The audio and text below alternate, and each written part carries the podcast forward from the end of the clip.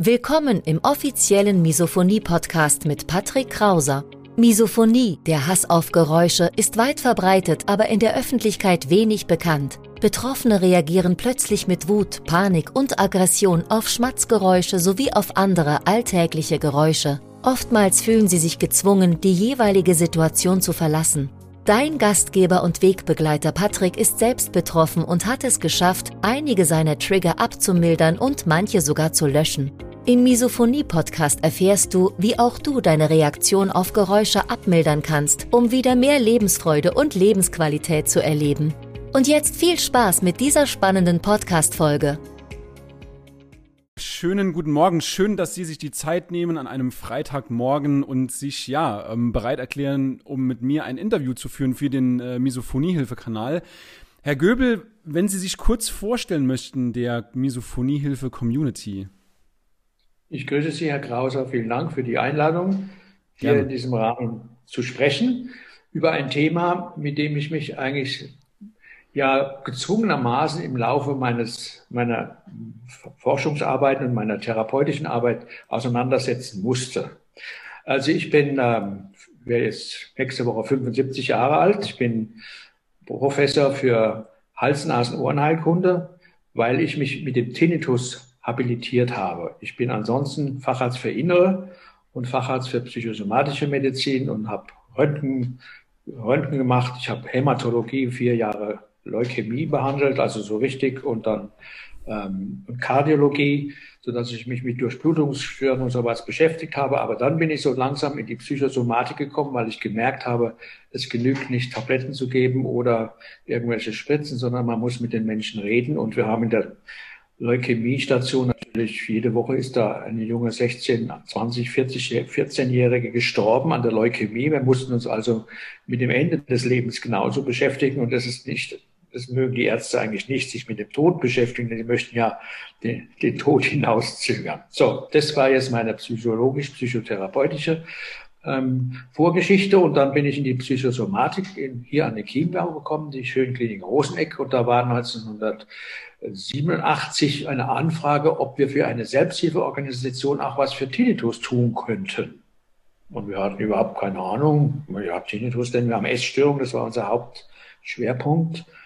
Ähm, und da habe ich mir gedacht, das ist doch was Ähnliches wie der chronische Schmerz.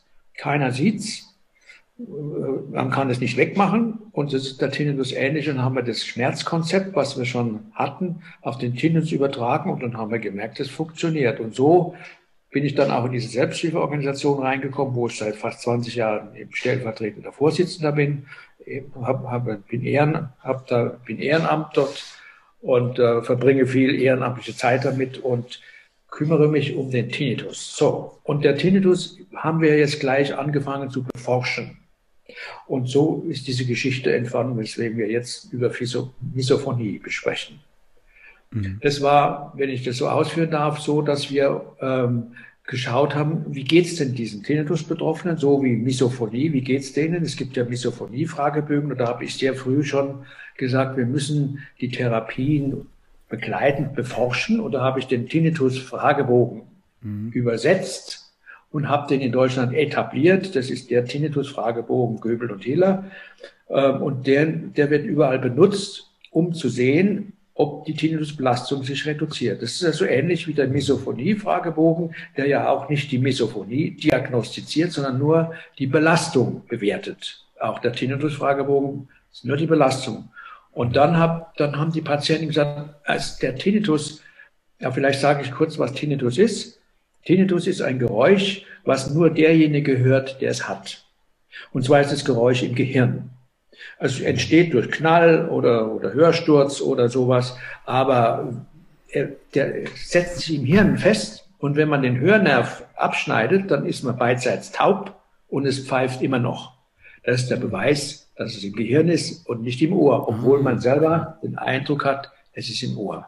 Und den kann man im Hirn ja nicht sehen. Man kann aber im Gehirn mit bestimmt, bestimmten ähm, radiologischen Testverfahren kann man erkennen, da ist, da ist ein Zentrum, das unterscheidet sich von Nicht-Tinnitus-Betroffenen. Da vorne ist auch nochmal eins. Das emotionale Zentrum ist sehr äh, erregt bei Tinnitus. Und dann haben wir vorne noch ein Erkennungs- oder Kognitionszentrum. Das ist bei Tinnitus auch sehr auffallend. Also es ist ein riesen Netz von Verknüpfungen, weswegen wir oft auch gar nicht verstehen, wieso leidet der jetzt so und der jetzt nicht. Wir sehen aber auch, und das ist bei der Misophonie wahrscheinlich auch so, dass die sehr schwer belasteten, die also einen hohen Wert in unserem Tinnitus-Fragebogen haben, auch sehr häufig eine Depression haben oder eine Angststörung oder eine Zwangsstörung, also auch psychiatrische Diagnosen haben.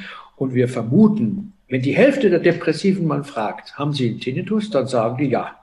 Wenn man die Hälfte der Menschen, die Ängste haben, Höhenängste, also Klaustrophobie nennen wir das, oder Agoraphobie, dann hat die Hälfte gesagt, ich habe ein Ohrgeräusch. Mhm. Es kann ja nicht sein, dass sie schlechtere Ohren haben als die anderen. Also da muss eine enge Verknüpfung sein, weswegen also posttraumatische Belastungsstörungen, also Geißel in der Bank oder sowas, die kommen raus und sagen ein paar Tage später, es pfeift in den Ohren. Mhm. Das ist nicht, weil es da geknallt hat, sondern weil eine hohe emotionale Erregung Dinge im Gehirn antriggert, das ist ja kein Trigger, Entschuldigung, an, anheizt, Mhm. Und, das, und dann hört man die Hör, dann hört man etwas auf der Hörbahn. Mhm.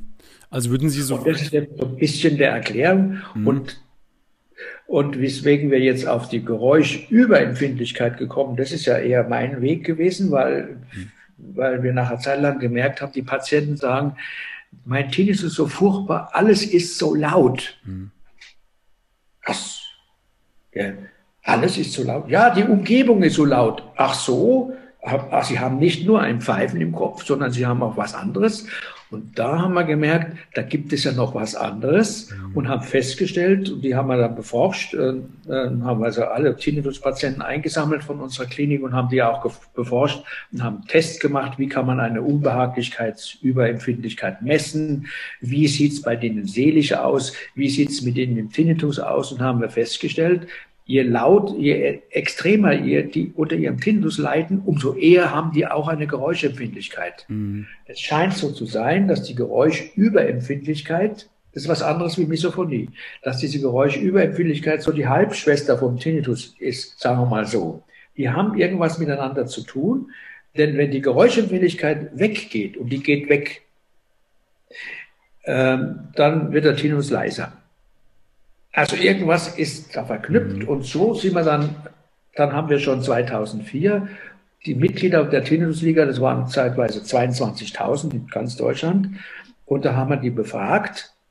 Alles Mögliche haben wir gefragt, rechts oder links. Oder dann haben sie auch gefragt, sind sie geräuschüberempfindlich? Sind ihnen viele Geräusche zu laut?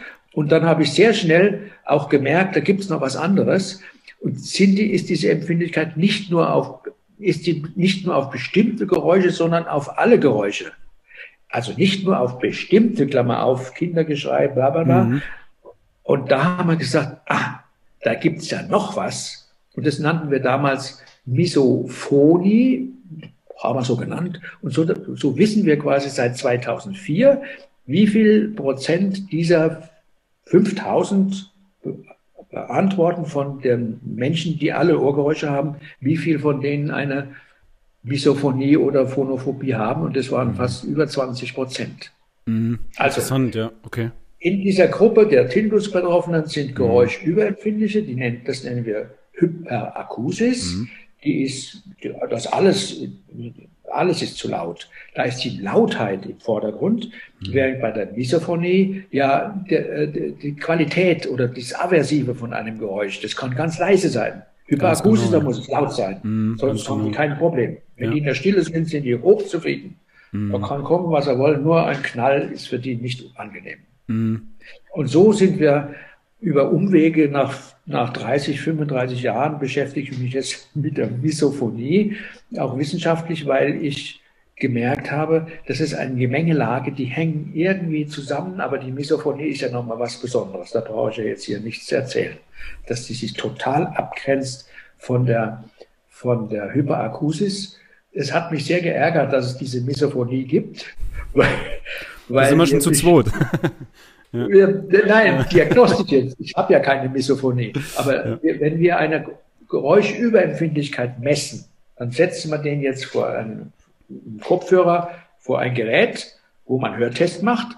Da macht man nicht nur den Hörtest, da kann man also erkennen, also wir haben so, wir haben uns das alles in der Klinik zugelegt, damit wir selber forschen können. Mhm. Ähm, dann gibt man, dann, dann macht man einen Hörtest. Naja, bei 10, 20 Dezibel sagt er jetzt, höre ich's. Upp, so. Und dann machen wir noch eine Unbehaglichkeitsschwelle. Das heißt, wir sagen dem Patienten, pass auf, jetzt kommen verschiedene Töne, also verschiedene Frequenzen, mhm. und die werden immer lauter. Und sobald es ihnen unangenehm laut ist, oder wir sagen, wenn es so laut ist, dass Sie Radio oder Fernsehen wieder leiser stellen wollen, dann geben Sie ein Signal oder drücken auf den Knopf und dann hört, hört die Testerei auf und da macht man dann, da macht man einen kleinen Punkt und dann nimmt man die anderen Frequenzen auch und zieht die und verbindet diese Kurve, diese Punkte und das nennt man Unbehaglichkeitsschwelle. Ja. Also jemand, der eine Hyperakusis hat, also dem alles zu laut ist, der sagt bei 40, 50 Dezibel, äh, danke, Ende.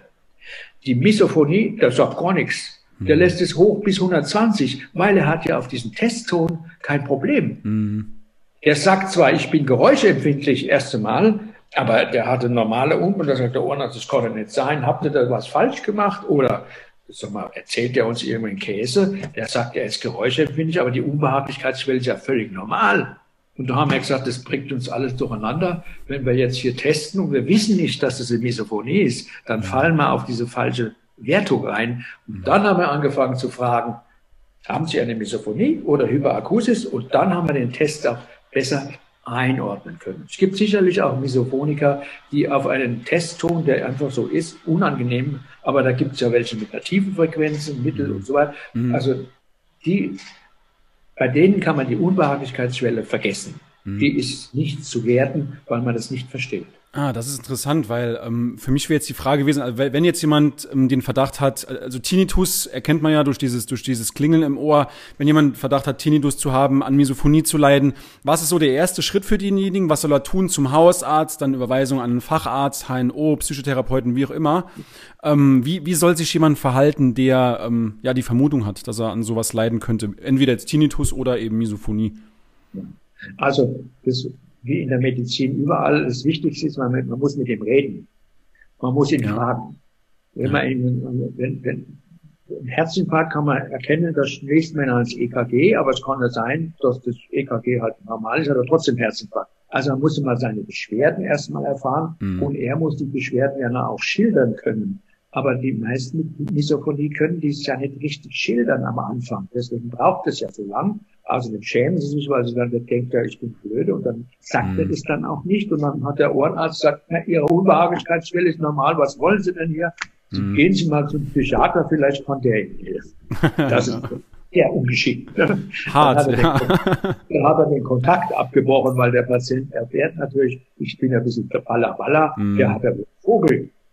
Der hat wohl den Vogel. Ja?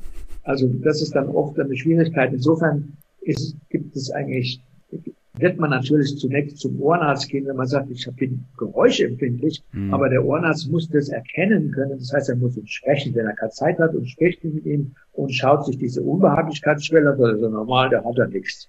Mhm. Und dann wird es nicht erkannt. Ne? Mhm. Also insofern ist eine Anamnese, das, wir mhm. nennen das ja so, mhm. äh, also wenn man den Patienten fragt, und wenn man aber selber nicht weiß, was Misophonie ist, dann fragt man ja auch nicht so. Sagen wir, gibt es Geräusche, wo sie ausrasten? Ja, das fragt man ja nur, wenn man das weiß, dass es das gibt. Insofern ist es schwierig und es muss dann nicht ein Ohrenarzt sein, es kann dann letztendlich jeder Arzt sein, es kann auch ein Psychologe sein, da wir nicht mal studiert haben, da kann man das ja befragen, wenn man weiß, dass es das gibt. Und wenn man es nicht weiß, dass es es gibt, wird oft nicht diagnostiziert. Mhm. Ist es so eine heimliche Störung, die so, so lang, weil Sie wissen das ja besser als ich, weil man sich geniert und erzählt es nicht und deswegen wird es auch nicht so bekannt. Mhm. Und Kinder können es erst recht nicht so richtig erklären, was sie da haben. Die sitzen ja. da, rasten aus und äh, die Eltern sagen, das ist ein unerzogener Bengel, der, ist, der bleibt jetzt ja sitzen, bis, der, bis er das aufgegessen hat. Und natürlich war jetzt mit Farbe nichts besser. Also und schlechter. Das ist das Schlimmste, was passieren kann tatsächlich. Gerade für Kinder ja. ist es halt sehr, sehr schwierig zu Hause ähm, nicht richtig drüber sprechen können, auch in der Schule dann konfrontiert zu sein mit diesen Geräuschen. Also für, für Kinder ist es, ist es äh, schlimm, ja, aus, aus besagten Gründen eben. Ähm, Herr Göbel, noch eine Frage zur Diagnose. Wie wird denn normalerweise diagnostiziert? Also was ist so der normale Weg? Weil ähm, momentan bei der Misophonie, es gibt keine Eintragung im ICD-Katalog beziehungsweise auch im DSM-Katalog. Wie würde sowas normal ähm, diagnostiziert werden als, als zweiter Teil der Frage? Also erstmal, erster Teil, wie wird eine normale Diagnose gefunden? Wahrscheinlich erstmal durch, durch Anamnese und dann... Genau, und das dann. gehört zur Diagnose. Die, ja. vor, der, vor der Diagnose muss die Anamnese erhoben werden, sonst haben wir keine Diagnose erstellt. Mhm. Und die Diagnose kann man nur erstellen, wenn man, wenn man weiß, was, was man sucht, so ein mhm. bisschen. Also, Sie haben das mit dem ICD ja auch gesprochen. Ähm, die ICD ist ja eine, äh, ist ja eine Vereinbarung international von vielen Fachgesellschaften. Wenn diese Fachgesellschaften die, die Misophonie nicht auf dem Schirm haben, dann werden die, dann werden die keine ICD-Nummer erfinden. Mhm. Werden sie nicht. Und eine Erkrankung kann auch ohne, die, die, ohne ICD eine Erkrankung sein. Ja. Eine Erkrankung ist letztlich, ich leide unter einer bestimmten Form von Beschwerden. Und ich leide so, dass ich da oft krank werde oder dass ich, da, dass ich depressiv werde oder dass ich mein Leben nicht mehr richtig führen kann. Dann wird man sagen, das ist ein Leidensdruck und dieser Leidensdruck gehört zur Erkrankung. Wenn man nicht leidet, ist es keine Krankheit, sondern einfach eine Störung. Es gibt viele Sachen, die einen stören, aber mhm. ja, dann ist es, dann würde man, jeder, der in die Praxis kommt, dann sagt man, ah, da ist ein Patient, aber der ist gar kein Patient, der will gerade das Formular abholen für seine Schwiegermutter. Ähm, aber jeder, der in die Praxis kommt, nennt sich Patient. Patient heißt ja, ist ja Lateinisch. Patiere heißt leiden. Also nur jemand, der leidet, ist Patient. Mhm. Und beim Tinnitus haben wir das ja so, dass wir diese Millionen von Menschen, die einen Tinnitus haben, viele, die nennen, das ist falsch, wenn man die Patienten nennt, weil die haben kein Problem, dann sagt, das hat mich gestört, mich überhaupt nicht, das ist kein Patient. Er hat es, mhm. aber er ist kein Patient. Mhm. Und nur zehn Prozent würden wir sagen, die leiden sehr und das wären die Patienten.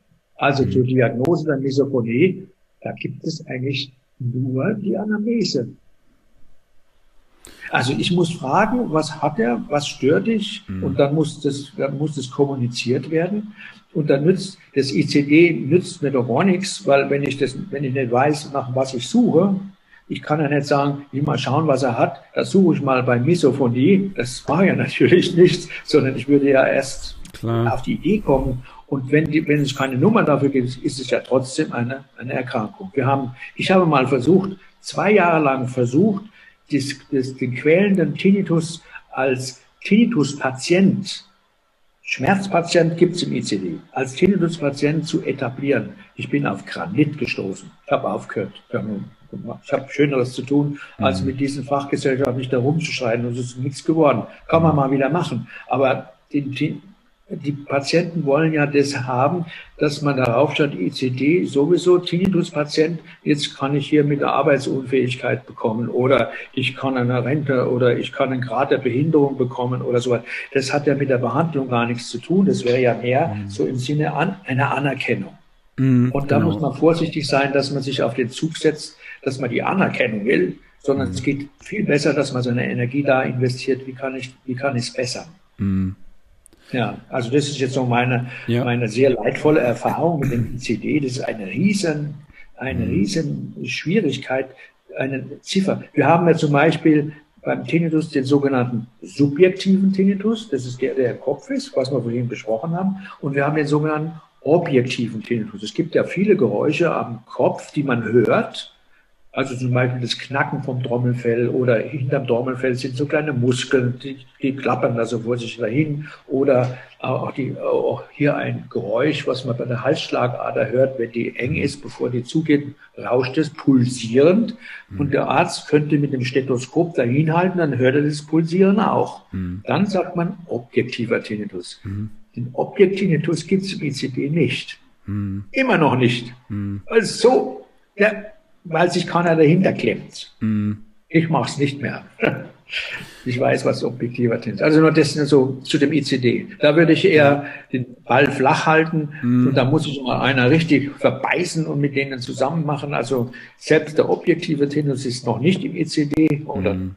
ja, dann wird die Misophonie, auch die Hyperakusis gibt es im ICD. Da, wir klassifizieren die Hyperakusis als es, es gibt die 91.1, das wäre der Tinnitus, und dann gibt es die 91.2, ähm, Ohr, Ohrprobleme und anderes. Mhm. Und da haben wir jetzt, da tun wir den Hyperakusis reinschmeißen. Das sind ja nur Nummern, ne? Also für die Krankenkassen, das ist völlig egal. Mhm. Das ist egal. Also das, diese, das sind ja ähm, Nummern, um zu forschen. Da sagt man alle mit der Nummer sowieso rechts raus, die anderen links raus und dann gucken wir mal, wie die, wie die sind. Mhm. Aber die, die, die ICD-Nummer dahinter steckt ja ein ganz, äh, ganz strukturiertes Bild von einer Symptomatik und je genauer das ab, abgebildet ist, umso genauer ist dann nachher auch die Nummer. Aber jeder ja. sagt, oh, zack, Ende. Es ist ja nur für die Verwaltung, diese Nummer. Mhm. Also wer denkt, dass diese Nummern einem in Grad der Behinderung zum Beispiel voranbringen, mhm. man kann das Leiden ja reinbringen. Mhm. Aber das wollen wir jetzt hier nicht groß diskutieren. Ja. Mhm. Also, okay. So bin ich auf die Misophonie gekommen. Mhm. Okay. Also Ihr Spezialgebiet, Herr Göbel, ist natürlich der, ähm, der Tinnitus. Haben wir schon besprochen. Ähm, ich habe jetzt bei der, ich habe mich auch so ein bisschen schlau gelesen bezüglich der Tinnitus-Therapie. Da gibt's auch solche Neuser, die sehen aus wie so ein Hörgerät.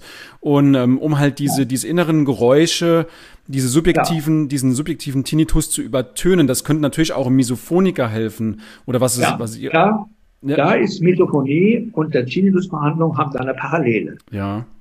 Der Tinnitus wird nicht gehört oder weniger gehört, wenn ich, wenn ich was, wenn ich in, der, in der geräuschvollen Umgebung mhm. bin. Mhm. Und das ist ja ein, ein relativ normal, so kann man alles Mögliche machen, ein Rauschen wie im Wasserfall und das steckt man sich in die Ohren und dann hört man das Rauschen statt des Schmatzen des Nachbarn. Mhm. Ja, das ist genau das Gleiche. Mhm. Also insofern ja.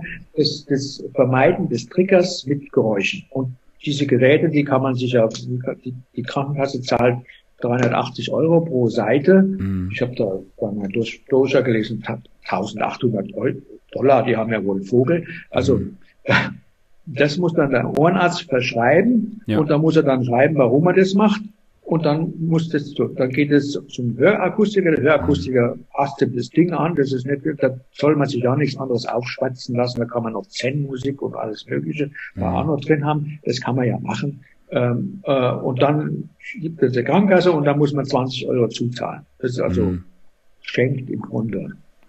Das ist okay. Vielleicht ja. für den Ohrenarzt, der bei der Krankenkasse das sieht, was will der denn jetzt, das kriegt er nicht. Also es kann ja sein, dass Essen abgelehnt wird, macht man es halt noch einmal. Aber das ist, eine, es ist sicherlich eine elegantere ähm, Vermeidung beim Essen, dieses, mhm. das sieht man dann quasi, das kann man ja ins Ohr reinstecken, mhm. dann hört man nur sein eigenes Kaugeräusch sehr laut. Das mhm. ist der Nachteil von den, von den Innenohrstöpseln, das ist wie Oropax. Ja. Dann hört man ein eigenes Kauen. Aber wenn es jetzt rauscht, kann es sein, dass, es, dass ich das nicht so störend empfinde und dann stecke ich das da rein, statt mit dem Kopfhörer wie auf ihrem Bild und sie das ja auch benutzen und auch, das finde ich auch völlig das Gleiche. Es ist das Gleiche.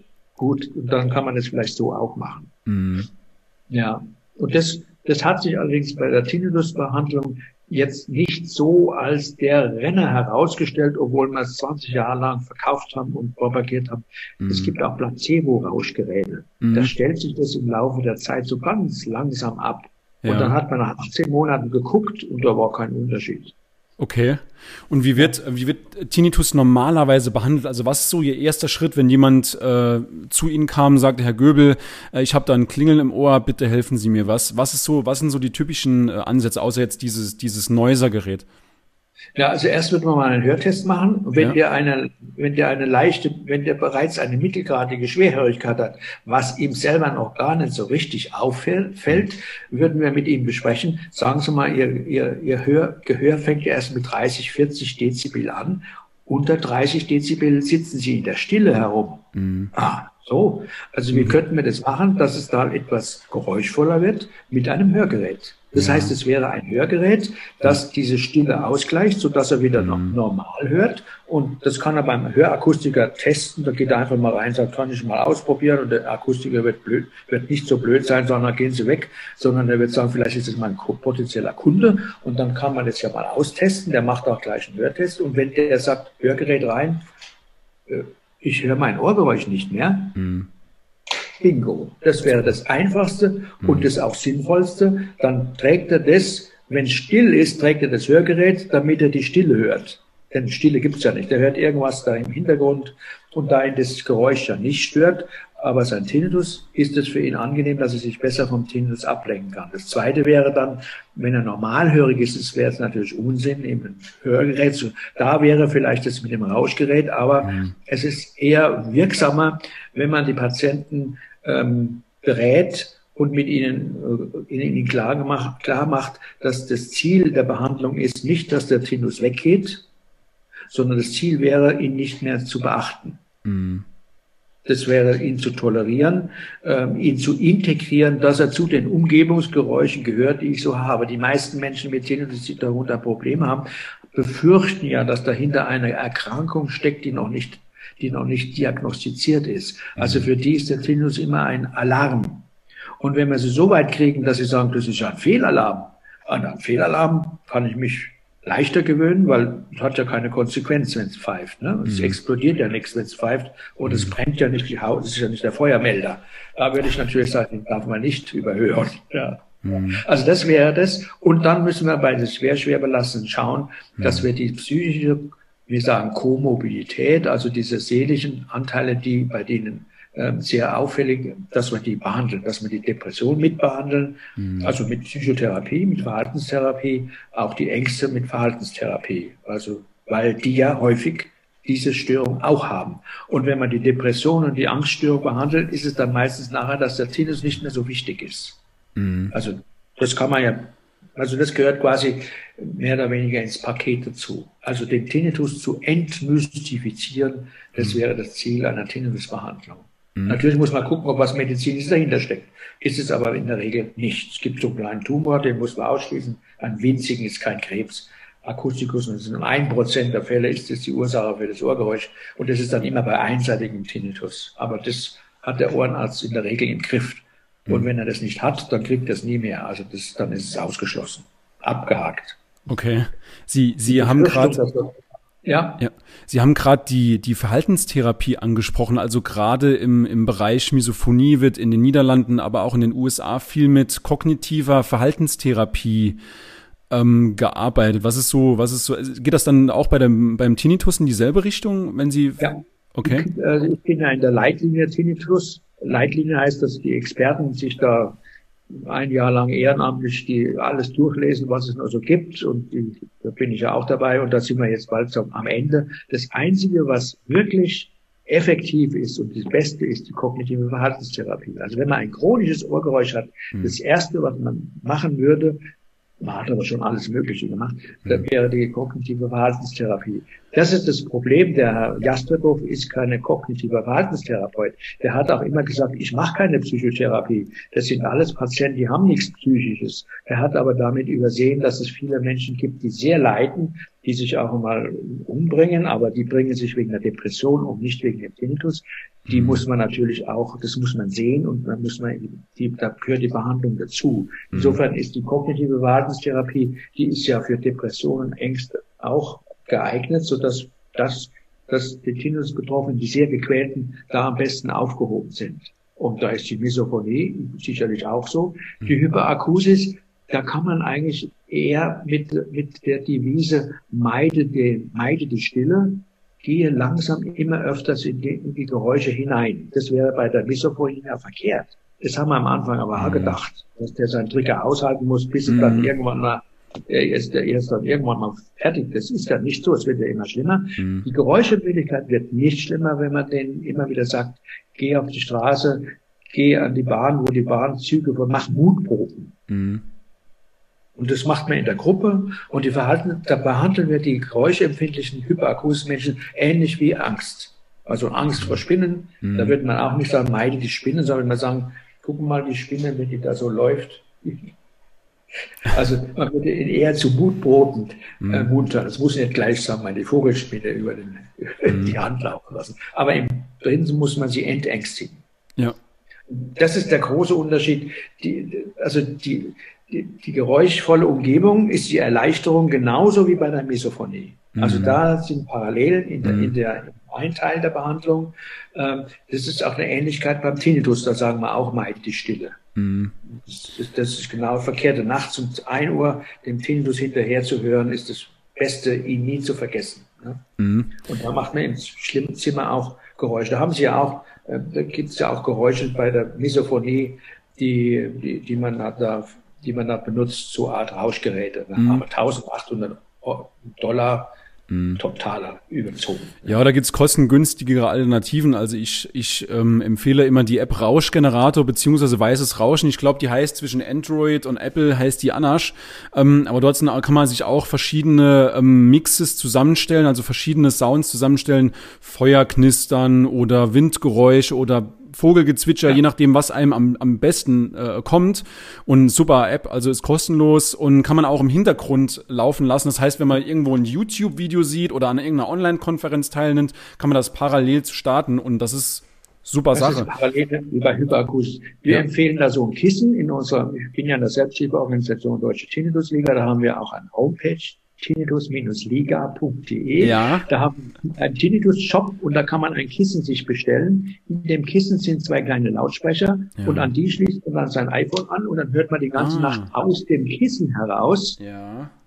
Hört man aus dem, ich kann es dir nochmal später, ja, hört man aus dem Kissen heraus die Geräusche, die man selber einspielt. Da kann man drauf liegen und wenn das einseitige Ohrgeräusch ist, ja. dann legt man sich auf das Kissen drauf und dann hört man nur auf dieser Seite das Geräusch besonders und der Nachbar, der da auch noch schläft, hört es fast nicht. Und das ah, ist bequem, das da sind dann keine Dinger in Ohren. Ah, super, das ist eine super Alternative. Das, das war mir noch gar nicht so bewusst. Muss ich gleich mal, äh, gleich mal suchen, äh, wenn, wir, wenn wir fertig sind. Weil ich habe noch eine Alternative, ich finde es gerade. Und zwar gibt's auch solche Stirnband-Kopfhörer. Ja, die kann man natürlich ja, dann auch klar. zweckentfremden und ähm, dann hört der Nachbar auch nichts und das ist eine super Sache, gerade wenn jemanden, wenn jemand durch das Atmen des Partners getriggert ist. Das ist, das ist hervorragend. Und Aber da hat man das Kabel. Hat ist Bluetooth. Kabel. Bluetooth. Ah, okay, ja. Per Funk, ja. Aber, aber, aber es drückt es kann sein, dass es drückt. Ja. Aber gut, es ist, ja. Es geht ja, es ist genau das Gleiche. Ja, das empfehlen wir da auch so ein, so ein Stirnband mhm. über die Ohr, Ohrdinger, ja. Ja. ja. Noch eine Frage, Herr Göbel, zur, zur kognitiven Verhaltenstherapie. Ähm, was wird da so klassisch gemacht? Also, wenn, wenn sich jetzt jemand für diese kognitive Verhaltenstherapie entscheidet oder interessiert, ähm, was wird da gemacht? Also, gerade im, im Hinblick auf Misophonie beziehungsweise auf, äh, auch auf Tinnitus. Was sind so die, ähm, die, was ist so die Vorgehensweise? Also die kognitive Verhaltenstherapie versucht, die Gedanken zu ändern. Mhm. Also die versucht, die Fehlkognition herauszufiltern. Also ich habe das Ohrgeräusch, das wird demnächst dann, werde ich taub werden. Also, oder das Geräusch wird mich stressen oder ähm, das ist unfair, dass ich dieses Geräusch habe. Also dies, mm. diese, diese, diese Verknüpfungen mit Opfer, das, mm. Ja, und das so, und, und da, also da kommen diese Emotionen, die, man kann Emotionen durch, durch Veränderung seiner Gedanken oder zumindest mal mit der Entdeckung der falschen Gedanken, der falschen in Anführungszeichen, der nicht förderlichen Gedanken äh, oder der macht das Geräusch jetzt absichtlich, das haben Sie ja, das ist, der schmatzt jetzt absichtlich, der nimmt jetzt, wenn, wenn er mich sieht, hat er sofort den Kaugummi ein, der macht es absichtlich. Ne? Mhm. Das kann ja auch sein, das mhm. machen ja Kinder ganz gern den anderen zu ärgern, wenn sie eine Schwäche finden. Mobben. Mhm. Im Kindergarten geht es ja schon los. Das geht dann in die Politik hinauf. Das ist, Mobben ist einfach, das sitzt uns da irgendwie in unserem Lustaggessionszentrum haben wir das einfach drauf.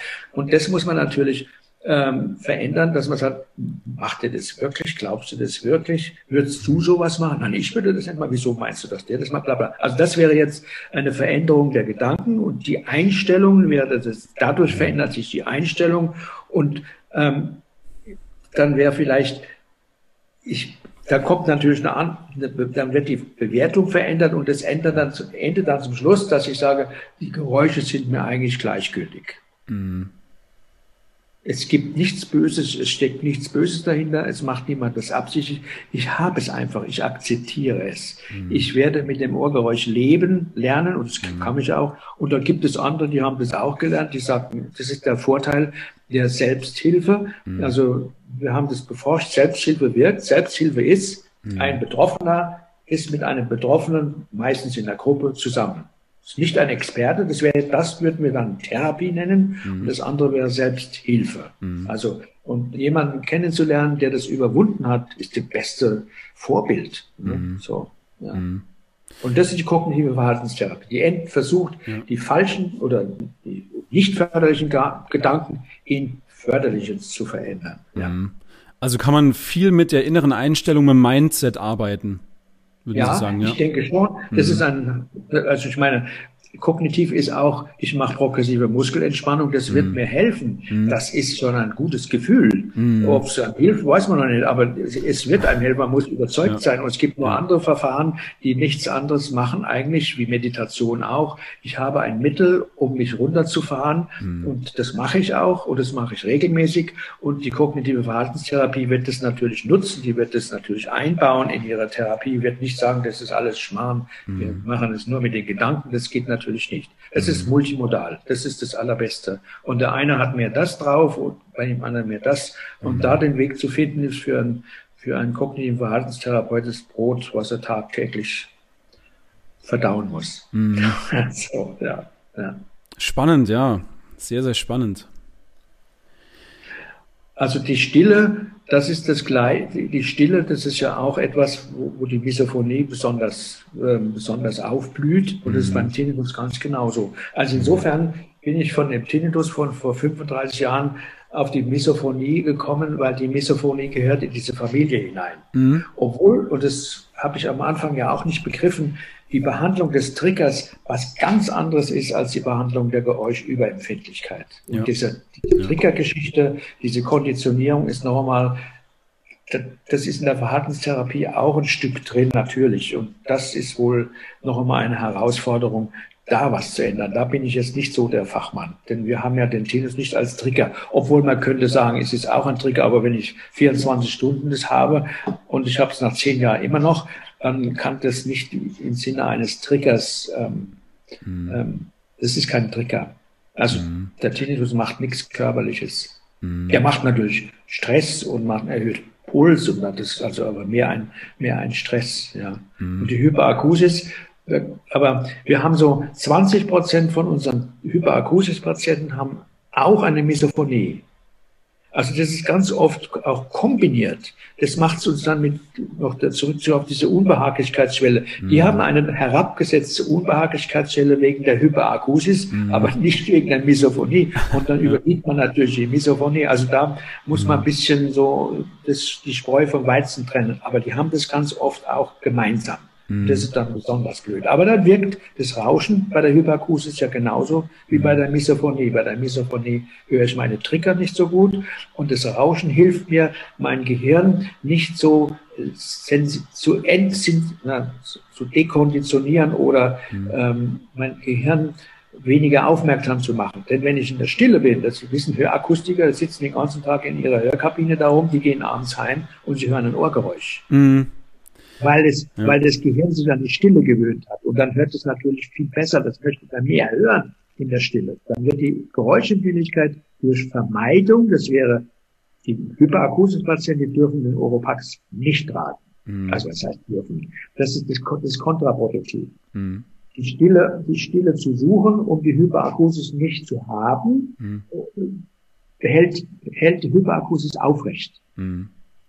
Das ist bei der Misophonie wahrscheinlich anders. Mhm. Und da, das ist dann, muss man dann einen anderen Weg einschlagen. Mhm. Also ich wüsste nicht, dass bei der Hyperakusis das Meiden, dann im Kloster sich aufzuhalten, dann hört man ja im Dachgeschoss die Vögel da oben und dann, werden die Vögel zum Trigger. Mhm. Man kann sich ja nicht so einspielen, das geht ja nicht. Mhm. Ja. Also ja. da ist die Stille ähm, kontraproduktiv. Mm. Und bei der Hyperakusis macht es die Hyperakusis schlimmer. Also bei der Misophonie mm. vielleicht auch. Mm. Ja, ja, die Stille macht vielleicht die Misophonie auch schlimmer, weil kommen andere Trigger, die man früher nie gehört hat. Mm.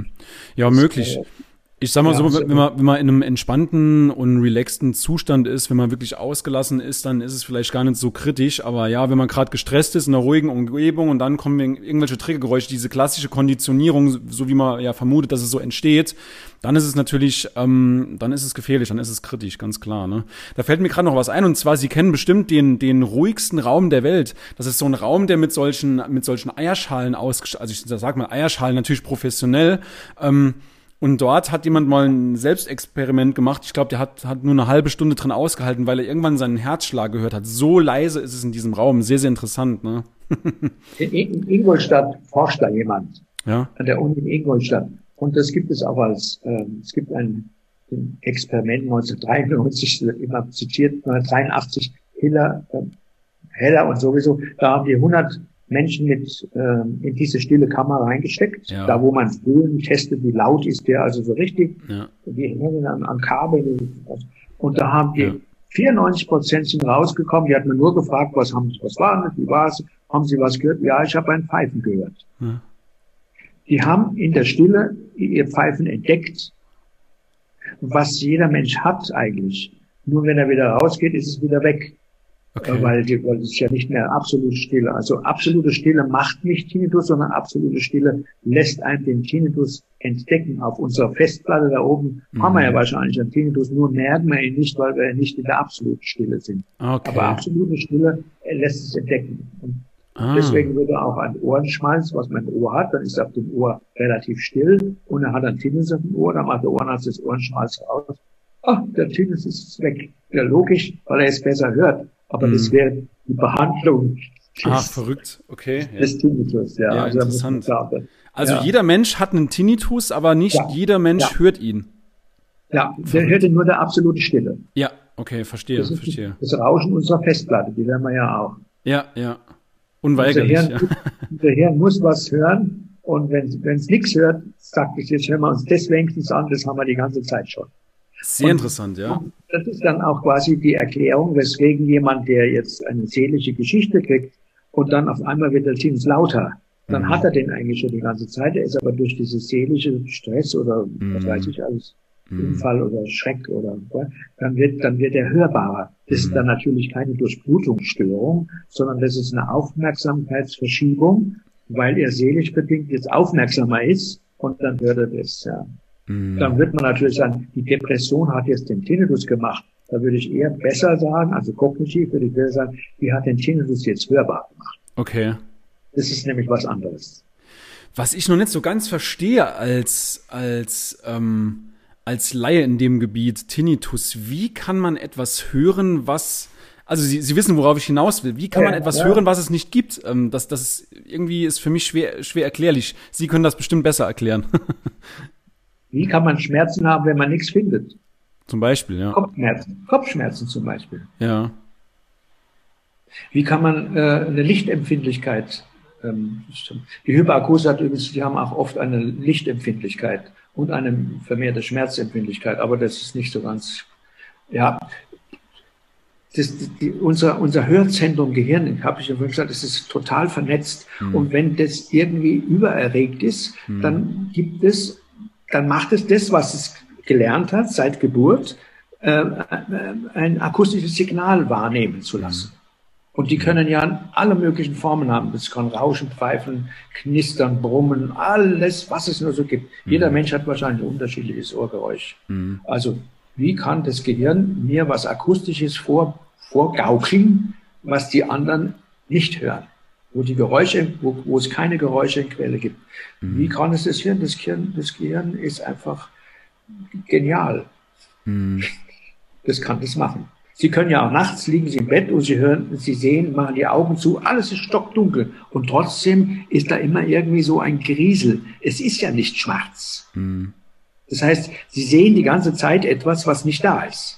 Das ist das Gehirn. Was die Aktivität des Gehirns macht ihnen was Visuelles, obwohl sie die Augen total verschlossen haben.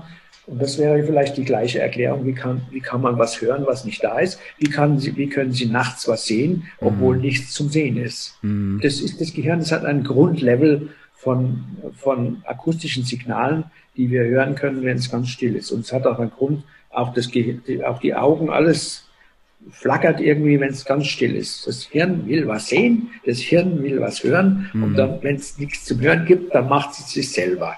Okay. Es langweilt sich vielleicht. So. ja, okay, verstehe. Herr ja. Göbel, ähm, diese Frage, die muss ich Ihnen stellen. Ich habe Sie als sehr, sehr bescheidenen Menschen kennengelernt, aber trotzdem muss ich Ihnen die Frage stellen nach dem Bundesverdienstkreuz. Ähm, ja, er erzählen Sie mal, wofür haben Sie das Bundesverdienstkreuz ähm, bekommen und ja, wie fühlt sich sowas an? Spannend. Ah, das Bundesverdienstkreuz habe ich gekriegt, weil ich so viele Jahre ehrenamtlich meine Zeit verbracht habe in dieser Selbsthilfeorganisation. Mhm. Und weil ich da so viel gemacht habe und Fragebogen und solche Sachen. Und dafür hat dann irgendjemand gemeint, ich sollte das Bundesverdienstkreuz kriegen und es wird dann beantragt und dann müssen noch viele was dazu sagen. Und dann habe ich das von, in Bayern von, vom bayerischen Minister, Minister überreicht bekommen. Und ich habe es jetzt heute nicht an. Haben Sie wahrscheinlich irgendwo in der Vitrine stehen, ne?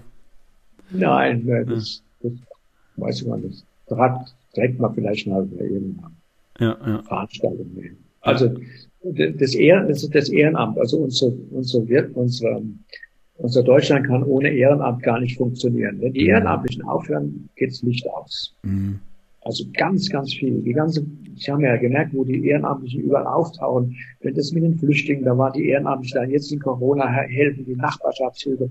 Überall, die, die, die Kirchen sind ja auch letztendlich ehrenamtlich. Da sind ja viele beschäftigt. Und, und Selbsthilfe ist ja ein hohes Ehrenamt und dafür habe ich diesen, das, mhm. äh, dieses äh, Bundesverdienstkreuz bekommen. Mhm. Spannend. Also für die, für die, ähm, für das Ehrenamt in der deutschen Tinnitus-Liga, dieses, ja. das große Netzwerk. Ne? Das war, ja. ja. ja. Schön. Herr Göbel, die Zeit vergeht. Ich habe noch eine letzte Frage in meinem Katalog und zwar, ähm, ob Sie noch ein paar abschließende Worte für die Misophoniehilfe-Community haben.